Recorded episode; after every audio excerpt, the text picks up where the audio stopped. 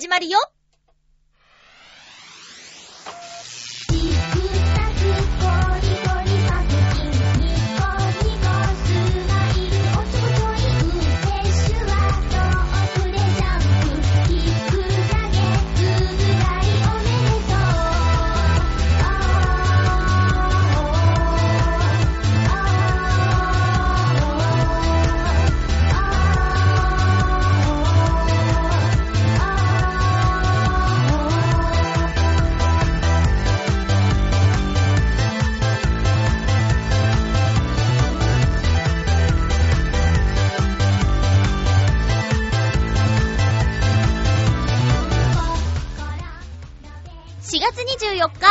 日、まゆっちょのハッピーメーカー。この番組は、ハッピーな時間を一緒に過ごしましょうというコンセプトのもと、ちょあへよ .com のサポートでお届けしております。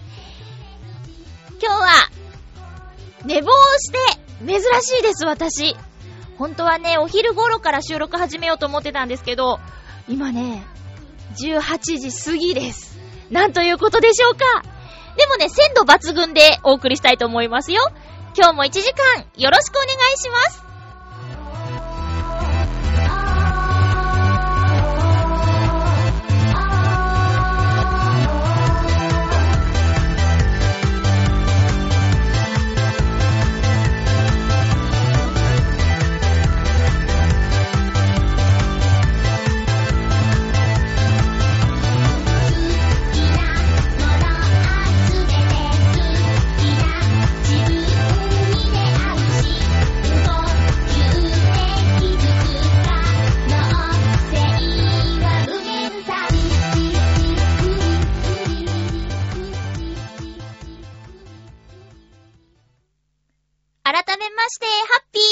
ーまゆちょこと、あませまゆです。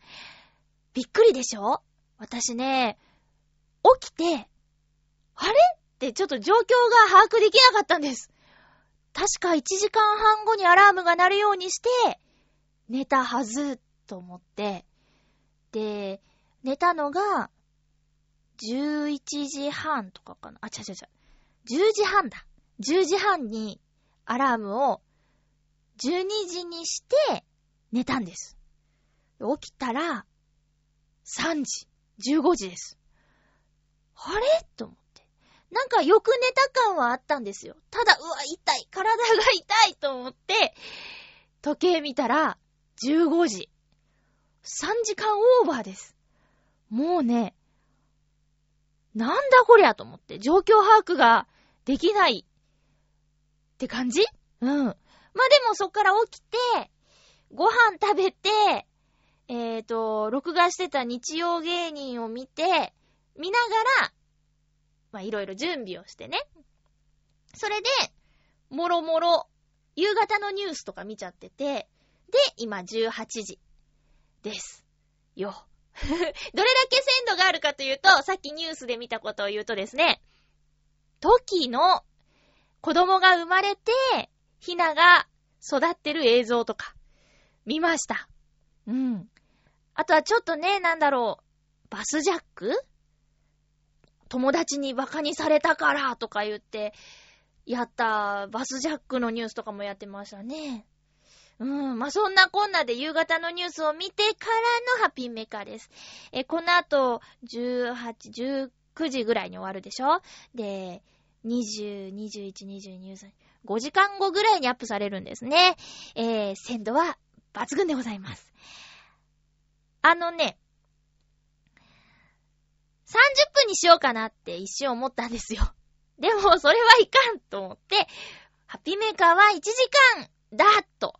一瞬30分にしようかなって一時ね、そういうことを言ってた時期もあったけど、まあ自分でやっててもちょっと短い感じがしたし、やっぱりハッピーメーカーは生1時間っていうのが、えー、基本なのかなと思いまして、まあ、ラストスパート、頑張っていきたいなと思いますよ。はい。まあね、お便りも少なめなので、いろいろと私が話したいことをいっぱい話せるかなと思って、えー、やります。1時間です。まずは、土曜日。マイハマプロジェクト第7回清掃活動に参加してきました。マイハマプロジェクトというのは、浦安市に唯一あるビーチ、砂浜。ここをきれいにして、えいつかみんなの憩いの場になるような、そんな場所にしていきましょうという活動なんですけど、私、ボランティアで、ちょっとお手伝いさせていただいてます。でね、2ヶ月に一度土曜日の朝開催ということがざっくり決まってるんだけど、えー、10月から、昨年10月から今年の3月までは土曜日のお昼から学校に通ってたので、全く半年間参加できてなかったんです。で、4月、すごく久しぶりに行ってきました。えー、この日はね、ちょっと曇り空かな。で、寒かったですね、出発するときは。ただ、お掃除してたらどんどん暖かくなって、しまいには暑くなって、みたいな感じでした。で、またね、申し訳なかったんだけど、この日は、えー、夕方から用事があったので、あのー、1時間だけお掃除して、えー、おいとまさせていただいたんだけど、いつもはね、お掃除の後に親睦会とかもあって、そこでみんなで軽食を食べてお話ししたりっていう時間もここはね、楽しい場所なんですよ。だから、え別にね、浦安に住んでいなくても、お掃除に興味があるとか、海が好きとか、えー、そういう方であれば、どなたでも参加できるので、マイハマプロジェクトのツイッター、公式アカウントがあるんですが、そちらに参加したいですっていうことを伝えてもらえれば、それで、えとりあえずの参加表明になりますのでね、えー、ぜひ、また、2ヶ月後、6月かな？に、お掃除する予定です。でね、冬は風が北風じゃん？で、ビーチは南側にあるから、あの、ゴミは溜まりにくいだろうっていうことだったんですけど、いつだったかすごく強風が吹いた日があったよね。あれの影響でね、見たことのない、それまでなかった大きな木とかがね、打ち上げられてて、まあ、海はこうね、どこからどこまでっていうかもう繋がってるから、もしかしたら外国の木とか かもしれないけど、白くて、ぶっとくて、なんか、形もちょうど枝分かれしてる部分のような木。しかもそう、ぶっといから、なんですかね、樹齢みたいなこと考えたらドキドキしちゃうような。で、よく見ちゃうと気持ち悪いんですよ。その年輪みたいなところが、穴がポツポツポツポツ開いてて、乾いてそうなったのか何なのか、まとにかく、いろんな意味でゾワゾワする。木が流れ着いてたり、あとはね、大きいゴミはそんなにたまらなくなってきたんですよ。その2ヶ月に一度掃除してるからっていうのもあると思うんですけど、最初はもうほんとすごかったから、手つかずの状態を掃除したっていうのが経験としてあるので、あ、なんか少ないんじゃないみたいな。風にも見えてしまうんですが、最近大変なのはね、細かいゴミ。これがね、貝殻もいっぱい打ち上がってるんですよ。で、貝殻とプラスチックが同じぐらいの大きさで、そのね、砕けちゃったプラスチックゴミをどうやって集めたらいいんだろうみたいなことで、ザルで振るいますかみたいな。ね、あの、目じ、目が大きいザルとかで振るったら、あの、重いのが、重い貝が落ちて、プラスチックが残るかなとかっていうのも考えたんですけど、でもね、大きさがね、変わらないから、そのザルの目だったらあんまり効き目がないのかなとか、今、このマイハマプロジェクトで求められているのは、お掃除アイデアでもありますね。えー、どうやったら効率的に、その、綺麗なビーチにもっとしていけるか。海のこう波がね、こうザパンザパンって、えー、来るんですよ。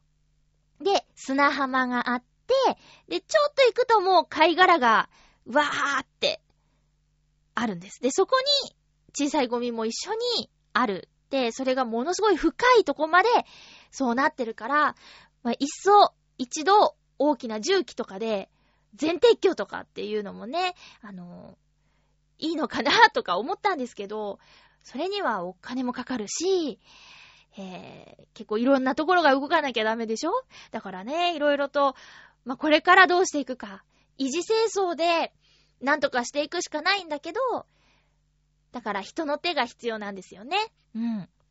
私もそんなにがっつりとお手伝いできてるわけではないけども、あの、楽しみながら、その、やらなきゃいけないっていう雰囲気じゃないのが、舞浜プロジェクトのいいところかなーって思ってます。で、今回はね、ちょっとしたハプニングがあって、え、いつもは、あの、お掃除の時は、浜辺に行ける道の門が開いてるのに、この日は、担当者さんが 忘れてたのか、なん、なんだったんだろうな。とにかく閉まってたんです。大きな門が。で、どうやってその、清掃場所まで行ったかというと、壁伝いに丸太みたいなのが立てかけてあって、それに足をかけて降りてくださいみたいな感じで、あのもともと内側にいた、何ですかね、散歩してたおじいさんかなが、ここに足かければ入れますよ、みたいなこと言って、私よりご年配の方も、女性とかでね、いるんですけど、みんな頑張って、アスレチック体験みたいな感じで支え合って、なんとか内側に入ったっていう感じで。で、終わる頃には担当者さんを電話で呼んで、お願いします、開けてくださいって言って、もう開けてもらったんですけど、まあ、お掃除の前から、ちょっとした体を動かす準備運動ができてよかったかなーなんて思いながら、そんなちょっと、ぷふーって思っちゃうような出来事もあった、マイハマプロジェクト第7回清掃活動。え、まだ、もしかしたら、えー、更新されてないかもしれないけど、マイハマプロジェクトのホームページで活動内容などなど、今までの、えー、どんな風に掃除してきたかとか、えー、その都度集めたゴミの量なんていうのもね、えグラフで見ることができたりするので、興味のある方は私のブログのブックマークにある、マイハマプロジェクト、ホームページクリックして見に行ってみてください。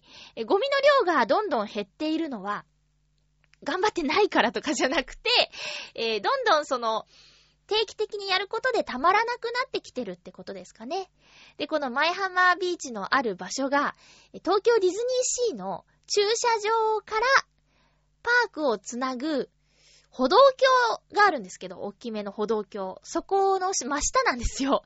だからね、私たちが、あの、ゴミ袋を持って、せこせこ動いてるのを、これから遊びに行くよっていうゲストの皆さんが何やってんだろうっていう感じで覗いていくのもまた面白かったです。綺麗にしてるんだよって。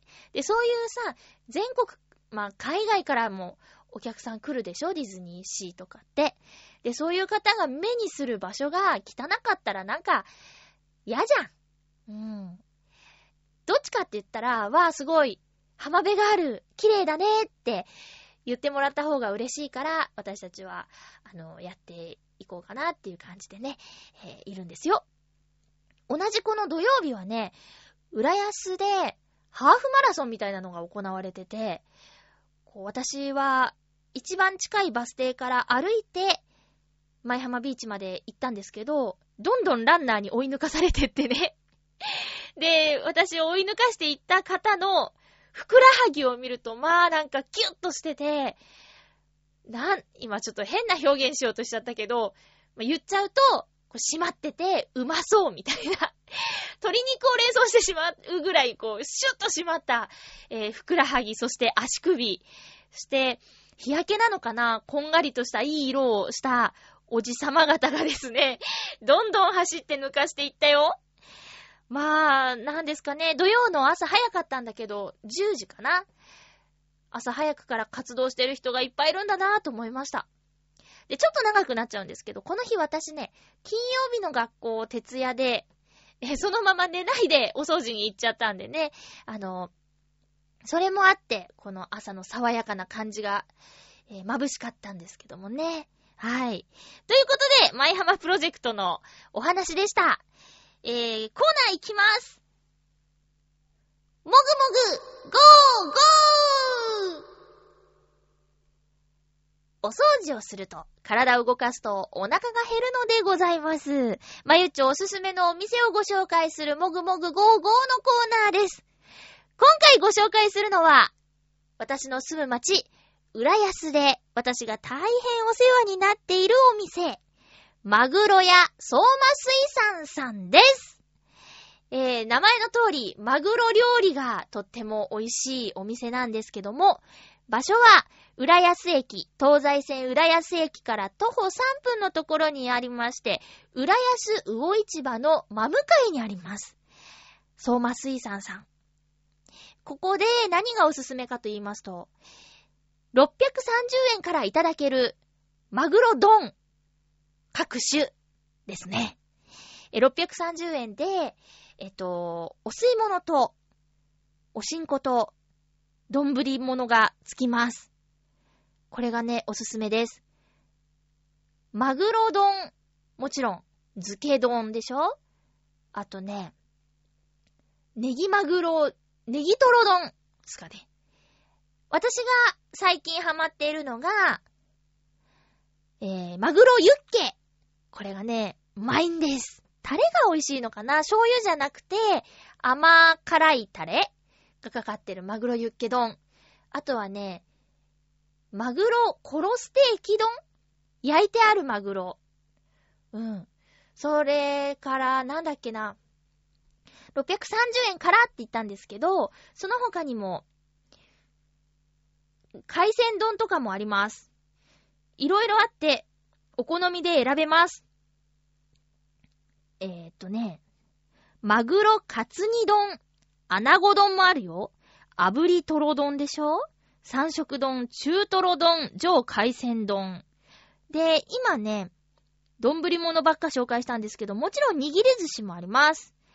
あとは定食も充実してます。刺身定食、マグロ釜焼き定食、マグロカツ定食、マグロ生姜焼き定食、マグロ釜煮定食などなど。私はランチにしか行ったことないんですけど、もちろん夜はお酒が飲めたりもしますよ。あの、卵焼きとかも美味しそうだし、なんだっけ、アボカドと一緒に食べる、なんだ？あれなんて言うんだっけな。忘れちゃった。あと私がすごく好きなのが、マグロ目玉煮っていうメニューで、スープかなでもその名の通り目玉がドーンと入ってるんですよ。で、目玉の周りのプルプルしたのが、あれは何ですかねコラーゲンなんですかねすごく、マグロの出汁が効いてて、美味しいです。でね、このすごくいいとこは、お持ち帰りもあって、えー、店内で食べると、お吸い物とおしんこと丼物がついて、630円なんですが、丼だけ持って帰って500円なんですよ。これすごくいいじゃないですか。あとね、普通に赤身だけじゃなくて、これ完全に中トロだよねみたいなのも混ざってるところです。こう、サック、こう切ってある端っこだけ中トロとか、なんかね、混ざってるの。で、特にマグロユッケ丼は、それがね、多い。それが、あの、はい、いっぱい入ってる人、普通に赤身っていう人、いろいろなんですけど、なんかいっぱい中トロ部分が入ってると、すごくテンションが上がります。マグロや相馬水産さんはね、お座敷席もあるし、テーブル席もあるし、カウンター席もあって、あの、一人でも、ファミリーでも、宴会でも、いろんな方が楽しんでいただけるとこだと思います。浦安市東大島1-5-40、駅から徒歩3分、電話は047-355-0032、047-355-0032です。東西線浦安駅から徒歩3分ということでね、浦安に住んでない方も、行ける範囲だと思いますので、ぜひお試しください。また行きますね。レジに飴が置いてあるのも私嬉しかったりします。さあ、なんか、お腹空いてきましたね。食べ物の話をしていると。これもやっちゃいましょうか。ハッピーもぐもぐ。全然マグロとは関係ないんですけど、すごく美味しそうなものを見つけてしまったので、買ってきちゃった。ブルボン春トリュフ濃厚ベリー。期間限定です。まださ、春っていうには寒かったり、うーん、そうね、この月曜日、今、もう、ちょっと寒くって、足とかまだもこもこ靴下履いてます、私。うん。気温の差がね、激しいですけど。で、寒いってツイッターでつぶやくと、北海道のチャドラーさんが、そっちの寒いは寒くねえんだよ、みたいなことを言ってて、まあそりゃそうだけどさ、って言いたくもなるんだよ、なんつってね、反論をしてしまいそうになりますが。えー、っと。3種類のベリーの甘酸っぱく濃厚な香りを閉じ込めた爽やかな味わいのトリュフチョコレートです。なんだろう、3種類って。見たとこによると、うーん、何、なんだろうな。ボイセンベリーって何？ボイセンベリー。ブルーベリー、イチゴ、ボイセンベリー。ボイセンベリーって聞いたことないけど、この写真で見ると、あの、ラズベリーみたいな、プツプツプツプツっていうのが集まった丸なんだけど、ラズベリーは赤いつぶつぶつぶが集まった丸だと思うんですけど、これは、ブルーベリーに近い色のプツプツプツが集まった丸ですね。これが、ボイセンベリーっていうのかな食べてみます。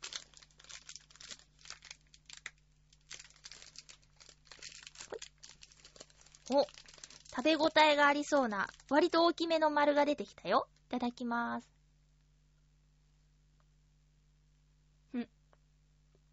全部入れちゃった。食べれなくなるかも。うん。うん、食べれない。あうんベリーの感じがある。しっかりある。美味しい割と周りのチョコレートが分厚かったかな。もうちょっとすぐ中にたどり着くのかなと思いきや、私これぐらい、その、硬いチョコレートの方が好きですね。で、外がそのしっかりしたチョコレートで、中が、うーん、ふわっとした感じの、ここにあのベリーの風味があるんですけど、バランスがいいなって思いました。コンビニで120円ちょっとで買えるお菓子なのに、こだわってるっていうか、これがもしね、あの、外袋がなくて、よくあの、高級チョコレート店ってさ、宝石みたいにバーって並べてあるでしょ？ああいう風に並んでたもので買ったとしても、十分満足ができるような、そんな、チョコレートでした。これ、美味しいと思う。ブルボンの春トリュフ濃厚ベリーをもぐもぐしました。おっと ポロッとなっちゃいました。お、もぐもぐしました。期間限定ということで、新発売コーナーにはあったんですけど、いつなくなっちゃうかはわからないのでね、ぜひ見つけたら、気になる方は、チョコが好きな方は、ベリーが好きな方は、ぜひ、もぐもぐしてみてください。それでは、ここで曲をお送りしたいと思います。えー、この曲お知らせするの久しぶりかもしれないですね。ああ、間違えました。えー、私のアルバムポムルズから、恋歌。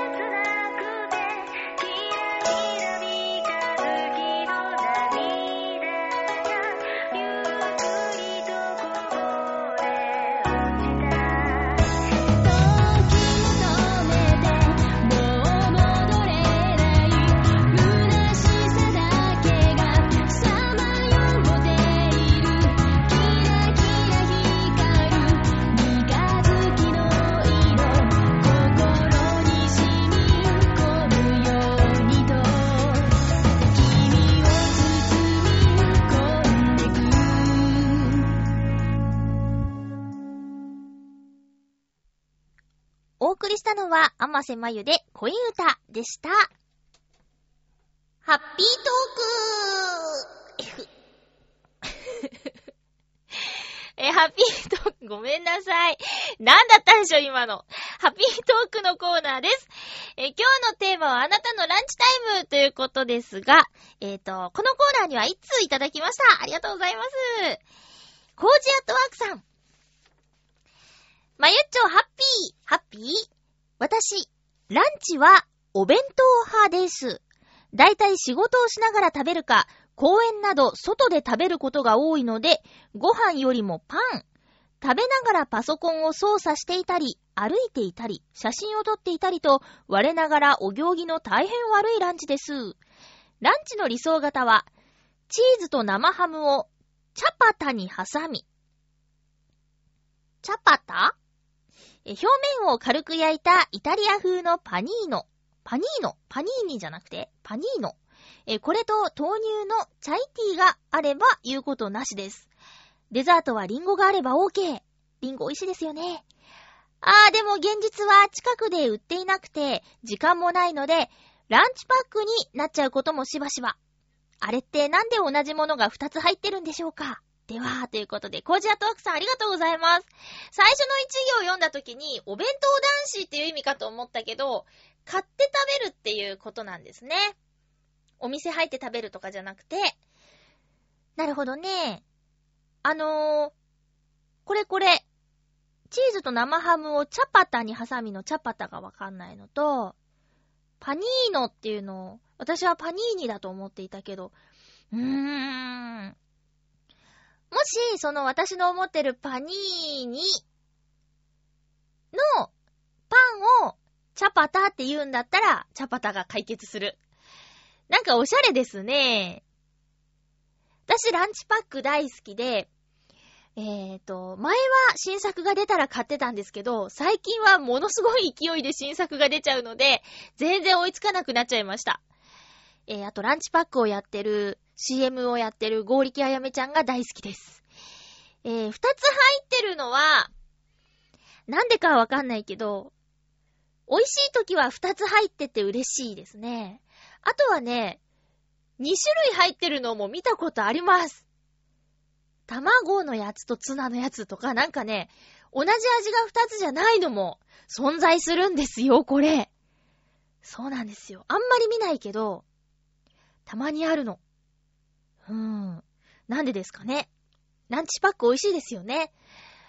小さい頃はパンの耳が好きじゃなかったから、ランチパックってなんていいやつなんだって思ってたけど、最近パンの耳も全然ね、好きなので、あればあるで嬉しいけど、その子供の頃の気持ちを思い出す食べ物だなーって思います。パンの耳がないやつ。あ、知ってますか？ランチパックを自分で作れちゃう調理道具があるの。食パンの真ん中だけ、こう、切れちゃうやつ、挟んで、くり抜いちゃうやつがあるんですよ。あれも考えましたよね。発売元が山崎だったらいいなぁなんて思ったりもしますが。でもね、忙しい方はそう、片手で食べられるものって言いますよ。会社の同僚で、読書が大好きな人がいて、家でもちょっとした空き時間でもずーっと本を読んでてね。まあ、結婚して変わっちゃったけど、えっと、その方は、そう、パン、サンドイッチ、おにぎり、家にいてもどれかだって言ってましたね。とにかく本を読みたいから。うん、片手で食べられるものって言って。だからその人の仕事の種類とか、忙しさによって、全然変わってくるのかなーって思いました。え、私はね、ランチタイムって言ったら違うだろって言われちゃうと思うんですけど、一応、その0時に深夜の0時に始まって、で、朝の8時まで働くんですけど、休憩が午前3時から午前4時の1時間なんですよ。で、この時間、みんなの、えー、中では、ランチって言ってます。休憩、ランチの、ランチの時さ、みたいなこと言っちゃうんですけどね。12時間ずれてますけども、この時は、様々ですね。えっ、ー、と、私たちは、夜中働くので、スーパーとかの閉店ぐらいに家を出てくるんですよね。だから、半額お弁当を持ってきてるおじさんとか、あれね、いい、いいなと思います。私はそこまでがっつり食べられないけど、食べたい方には、すごくいいですよね、タイミングが。もうお店閉めちゃうから売り切らなきゃいけないし、私たちは何か食べ物を持って出勤しなきゃいけないっていうんで、おじさんはね、半額のお弁当を持ってきたりしますね。あとは、えっと、私よりちょっと若い男の子なんですけど、いつもものすごくバランスがいいんです。え、ここが一日の中で一番食べる時間なの？っていうぐらいの、えー、メインはなんかパンとかで、あと、スープみたいなやつ。コンビニとかで売ってるような、レンジでチンして、スープ完成みたいな、ちょっとおっきめの容器に入ってるやつ、あとヨーグルトみたいなね。で、豆乳とか。バランスいいなぁなんて言ってね。あとは、いるんですよ。お弁当男子が。うん。40代前半の男の人で、私彼のことがね、すごく気に入っているんですけど、あの、面白くって。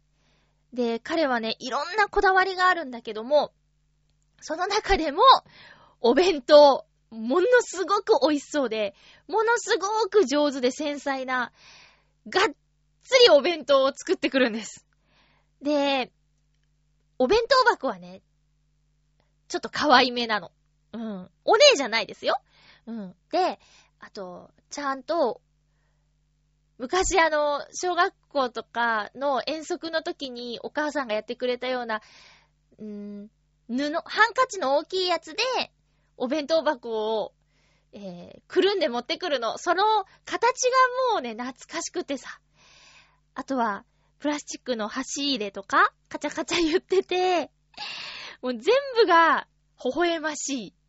そういう方もいるし、あとはね、会社で、休憩所で売ってるカップラーメンの自動販売機のやつを毎日食べてる人とか。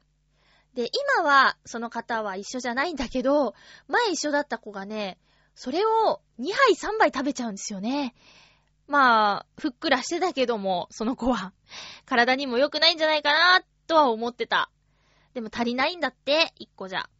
うん。だってそれでさ、カップラーメン3個食べたらそれだけで1500キロカロリーとかですよ。ねえ。だいたい2000キロカロリーに抑えた方がいいっていう理想だよね。もうさ、その夜中の1時間だけで1500いっちゃってるってすごいよね。うん。私は、あんま食べないんです。えー、っと、これもね、あんま良くないのは分かっているんですが、あのね、なんだっけ、あれ、あカロリーメイトを2本食べます。以上。ですね。で、えっと、寒い冬とかは、紙コップを買っといて、あとは、なんていうの？即席味噌汁を持って行って、お湯が休憩所で出るので、そこで、ほかほかのあったかいお味噌汁なり、ポタージュスープなり、コンソメスープなりを飲んでました。だからカロリーメイトとスープ。うん。で、または、パンを一つ買っていくこともあります。うん。あとは、ご飯がお家で余ったらおにぎりを一つ握って持って行ったり。このね、3時から4時の間にがっつり食べようとは私思ってなくて、うん。まあ、ちょっとお腹に入れて、えー、お腹が空いて、クラクラしない程度に入れて、みたいな。やっぱりさ、真夜中というか早朝？早朝なの？真夜中なの？に、がっつり食べるのは抵抗があるんだな。なんだかんだ言っても。うん。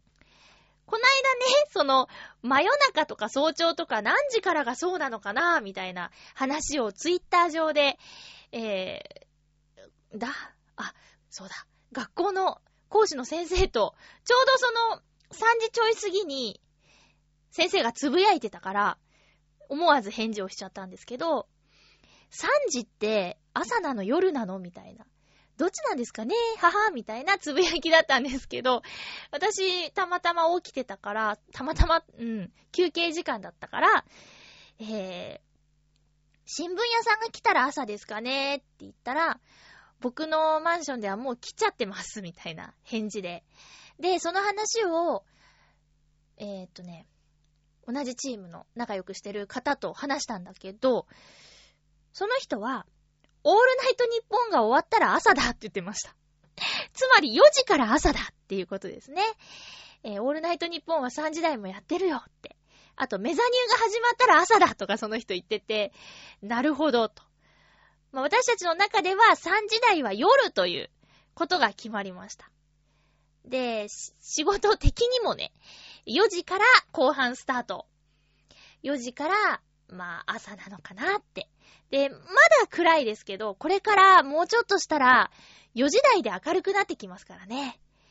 なので、ちょっとまあランチの話からはずれてるけども、朝は4時からということが、決まりました。私たちの中で。ねえ。冬場はね、もう7時ぐらいまで暗い時もあるから、もうだんだんわからなくなってきますよね。夕方もさ、6時ぐらいでうっすら明るかったりするでしょ？で、まあ、特にナレーションのお仕事の行き帰りですごくそれを感じますね。明るいからついまだ早い時間なんじゃないかと思って時計見たら、うわ、5時、10、17時過ぎてるとか、びっくりしちゃうことが多々あります。そんな私のランチタイムは、午前3時から午前4時でした。え、皆さんは、行きつけのお店の話とかもちょっと聞いてみたかったんですけどね。今回はちょっとメールがなかったのですが、コージアットワークさんは、えー、しながら、何かをしながら、パパッと済ませちゃうランチ。でも理想はあるよっていうことで。これ食べてみたいな。私チーズも生ハムも大好きだから、パニーノ？うん。パニーノだったらこの組み合わせを私も選ぶと思います。好みが大変似てますね。豆乳のチャイティーっていうのは飲んだことがないけど、リンゴも大好きです。フルーツ大好きです。えコージアトワークさん、ありがとうございました。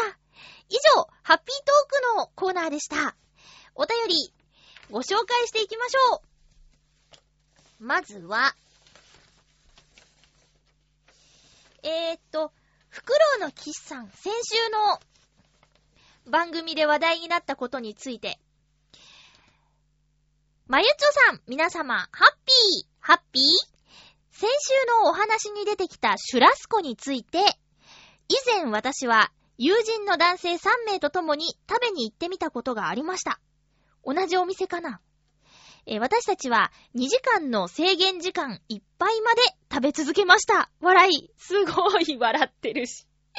また、全員が結構な勢いで食べていたので、後半は店員さんが私たちのテーブルの近くにはあまり来なくなるという残念な事態が発生しました。苦笑。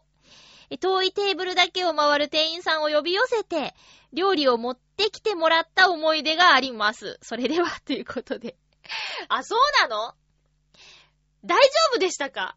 私ね、かなりセーブして食べたけども、帰り道で胃の形に合わせて体を斜めにしながら帰りましたよ。すごいね。あとはね、えっ、ー、と、この時とは逆で、すごい進めてきましたけどね。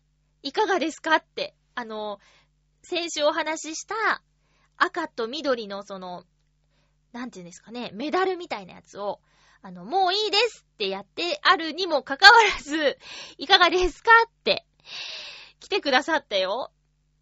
もしかしたらだけども、さすがにさ、あの、ストックって、そこがあると思うんですよ。それがギリギリだったのかもしれないですね。まあ、そんなことはあまりあってはいけないことですが、ものすごく食べる方が大勢来てた日とかで、この勢いだとちょっと早めに閉店しなきゃいけないのかしらみたいなのがあったのかなーなんて推測してしまいました。で、逆に私の行った日は全然余裕があったから、むしろどんどん食べてくれ。食べてくれないと悪くしちゃうよみたいな感じで、どんどんどんどん進めてくださったのかなって思いました。で、あの、先週の放送を聞いた、えー、笑いのお姉さんからメッセージが来まして、あの、カズチン局長と一緒に行ったことがあるよって言ってました。で、カズチンも大好きなお店なんだって。で、笑いのお姉さんも、あの、いっぱい食べて、あそこは危険な場所だって、かっこ笑いで言ってましたよ。だから、ものすごいいっぱい食べる方は、本当に天国だと思いますね。お肉を腹いっぱい食べるぞーっていう時は、焼肉屋さんもいいですけど、一度このバルバッコアグリルに行ってみてください。おすすめします。あ、焼きパイナップルいっぱい食べたいな肉じゃなくて、パイナップルにメロメロなんですけどね。あ夜は4500円ですが、ランチは3000円でいけるみたい。夜と若干メニューは違うかもしれないけど、お試しで行くならそれもありじゃないかなって思います。フクロウのキスさん。いっぱい食べるのにスリムなお体が羨ましすぎますが、メッセージどうもありがとうございました。さあ、で、コージアトワークさんからも、いただいています。まゆっちょ、ハッピー、ハッピー？うわー、まゆっちょ徹夜で原稿書きしてるときに、美味しいお肉の話を聞かせるなんてひどいよ苦情？お腹減ったから、朝だけど、友達にもらった鹿肉ロースのステーキ、焼いちゃうんだからね太ったら、全部、まゆちょのせいなんだからねって、かなりお怒りですが、突然ですが、まゆっちょは鹿って好きですか？見かけじゃありません。食べ物としてですよ。実は、北海道でハンターを始めた知り合いから鹿肉をもらってバーベキューをしようかと思ってます。日本の鹿は各地で増えすぎてしまい、森を壊滅させる害獣、害、獣、害獣として狩られているのですが、馴染みがないためか、食肉として利用されることが少なく、撃ったハンターが放置することもあるとか。へえ、命を奪う以上、感謝して食べるべきじゃないかというのがバーベキューの趣旨。お店で食べるとすごく高い鹿肉。まゆっちょも食べてみませんか？では、って。え、え？これお誘い？お誘いなの？え、笑いのお姉さんとか局長とかと一緒に行きたいな。ヨシオンさんも肉好きだし、肉好きって。あの、違います。そういう意味じゃないです。この間、久しぶりに会ってふっくらしたなとは思ったけど、そういう意味じゃないです。えと、鹿肉は、食べたことがないと思う、思います。なので、好きとか嫌いとかわからない。けど、お店で食べると高いお肉が、えー、そのまま放置された状態になることもあるの？あ、なんだろう、不思議だね。どんなお肉なんだろう？なんか、硬いよ？とか。あ硬いよじゃないな。歯ごたえがしっかりしてるよ？とか、ホロホロしてるよ？とか、なんか、ジューシーだよ？とかな、ど、どんな肉なのか想像ができないな。お肉で食べたことないといえば熊肉もなんですけど、あの、塩麹がすごく流行ってるじゃないですか。で、私はまだ体験したことないんだけど、お友達が塩麹を作って使ってるとか聞いて、で、ちょうど、ところさんのメガテンっていう番組で塩麹を特集してたんですよ。で、塩麹にちょっとつけておくとお肉が柔らかくなるっていうお話で、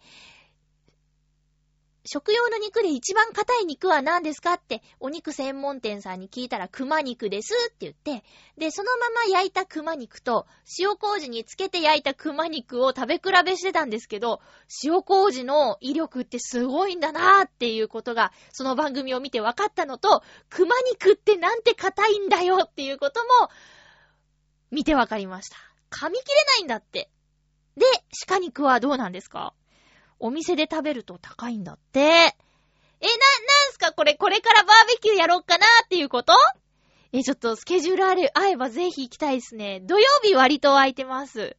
今回は。この、半年は。うん。だから、え、ちょ、みんなで、チョアヘヨのね、みんなで行きたいな。みんなでっていうか、笑いのお姉さんと、局長とヨシオンさんは来ると思う。うん。その時にもしお会いしたら、カメラのこと教えてください。えー、食べたことないから興味あります。あと興味あるのは、北海道でハンターを始めた知り合いっていうところですよね。最近始めたってこと？職業は、ハンターですって言ったら、すごいかっこいいけど、大変なことも多いだろうなはぁ、いや、ちょ、ちょ、詳細、希望ぬ。使い方合ってますか？へぇ、気になる気になるコージアットワークさんありがとうございます。なんか話したいことがあった気がしたんだけど、そうだえっとね、おばが、これあんま言ったら嫌かもしんないけど、まあ、おばがね、還暦のお誕生日を迎えまして、おめでとうえっ、ー、と、お祝いに行ってきました。それが、えー、舞浜プロジェクトの後であった予定なんですけども、あー、おばの誕生日のお祝いをしてきたんですが、おばのマンションまで行ってきました。で、その時にね、えー、お花でしょ？で、おばはお花が好きだからお花買って、あと、今月いっぱいで定年退職をするようなので、えー、5月から時間がいっぱいあるって言ってたから、お花が好きなおばだし、美術が好きなので、あの、都内の、というか、関東近郊の美術館マップ、ギャラリー美術館マップと、あと、お花を楽しめる公園特集みたいな本の2冊をプレゼント。あとは、えっ、ー、と、夜ご飯を一緒に食べようと思ったんで、お店もいいなと思ったんですけど、まあ、ゆっくりお話もしたかったから、お赤飯の、なんか有名なお店のお弁当と、あと私が食べたかったので勝手に餃子を買ってて、あと、ケーキは、水なぎさんが、好きなスイーツっていうテーマの時に言ってたトップスのチョコレートケーキを買っていきました。私ね、食べたことなくって、で、トップスのチョコレートケーキ買ってきたよって言ったら、ああ、これ美味しいよねって、おばは知ってて食べたこともあったけど、なかなかいいセンスだね、なんて言われて、リスナーさんに教えてもらったんだよって、えー、食べました。すごく濃厚で、チョコが。美味しかった。ただ私、ちょっとね、くるみが苦手なんですよ。で、このトップスのチョコレートケーキってチョコクリーム、スポンジ、くるみの三重奏なんですよね。だから、あの、くるみかーっていうのはあったけど、まあ、濃厚なチョコクリームでなんとか、私のギリギリオッケーぐらいまでは行って食べられました。で、赤坂のトップスで買ったんですけども、えー、学校にも用があったんでね、そのついでに。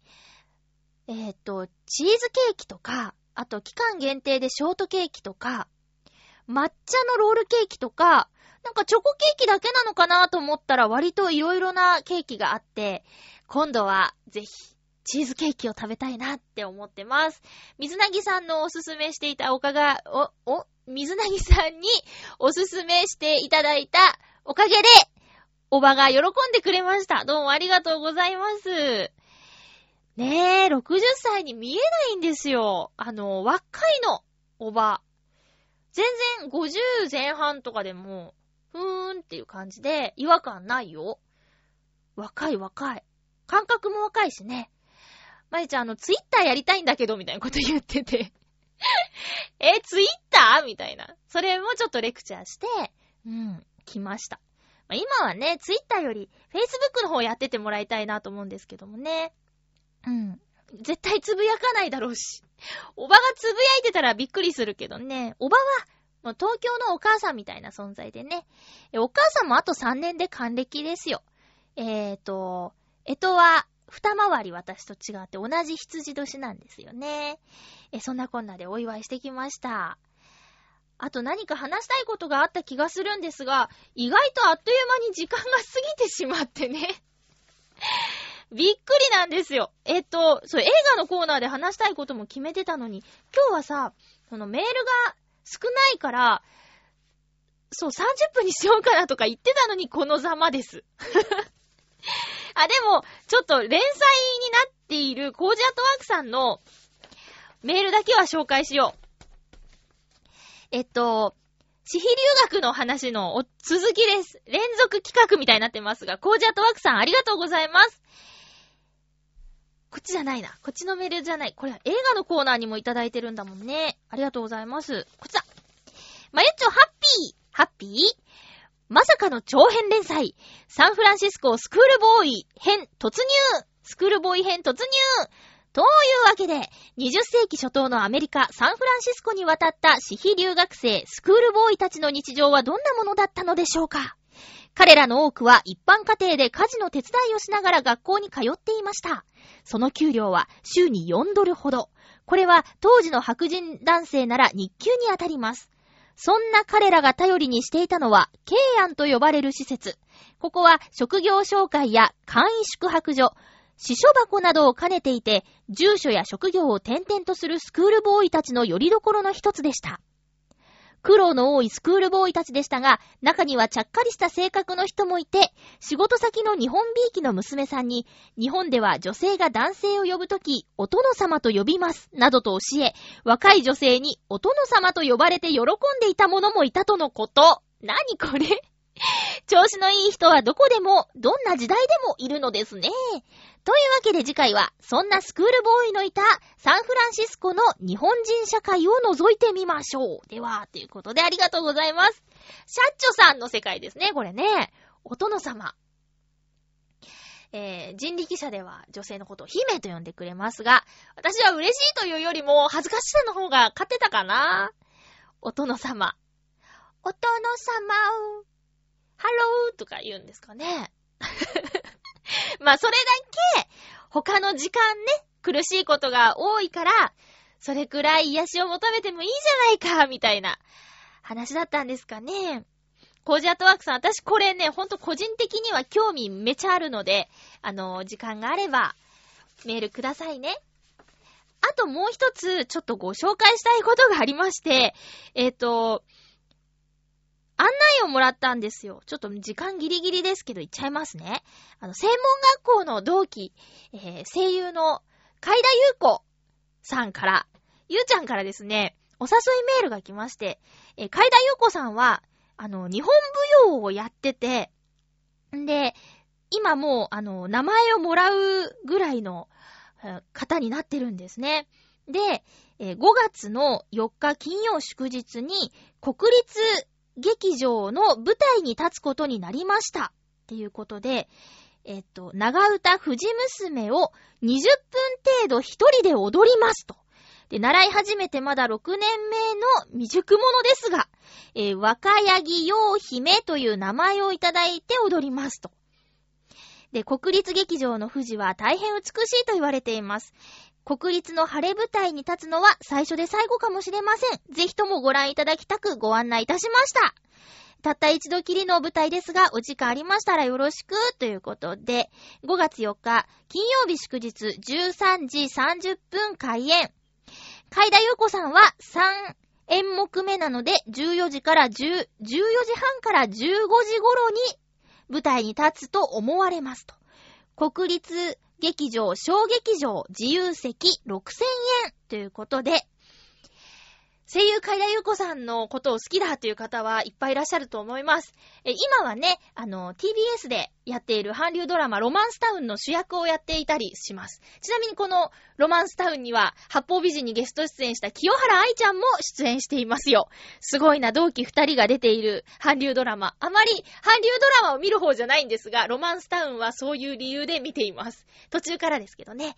ということで、海田優子ちゃんの情報、彼女のホームページにも書いてあると思いますいますので、ぜひ、私の大事なお友達でもありますので、応援に行ってください。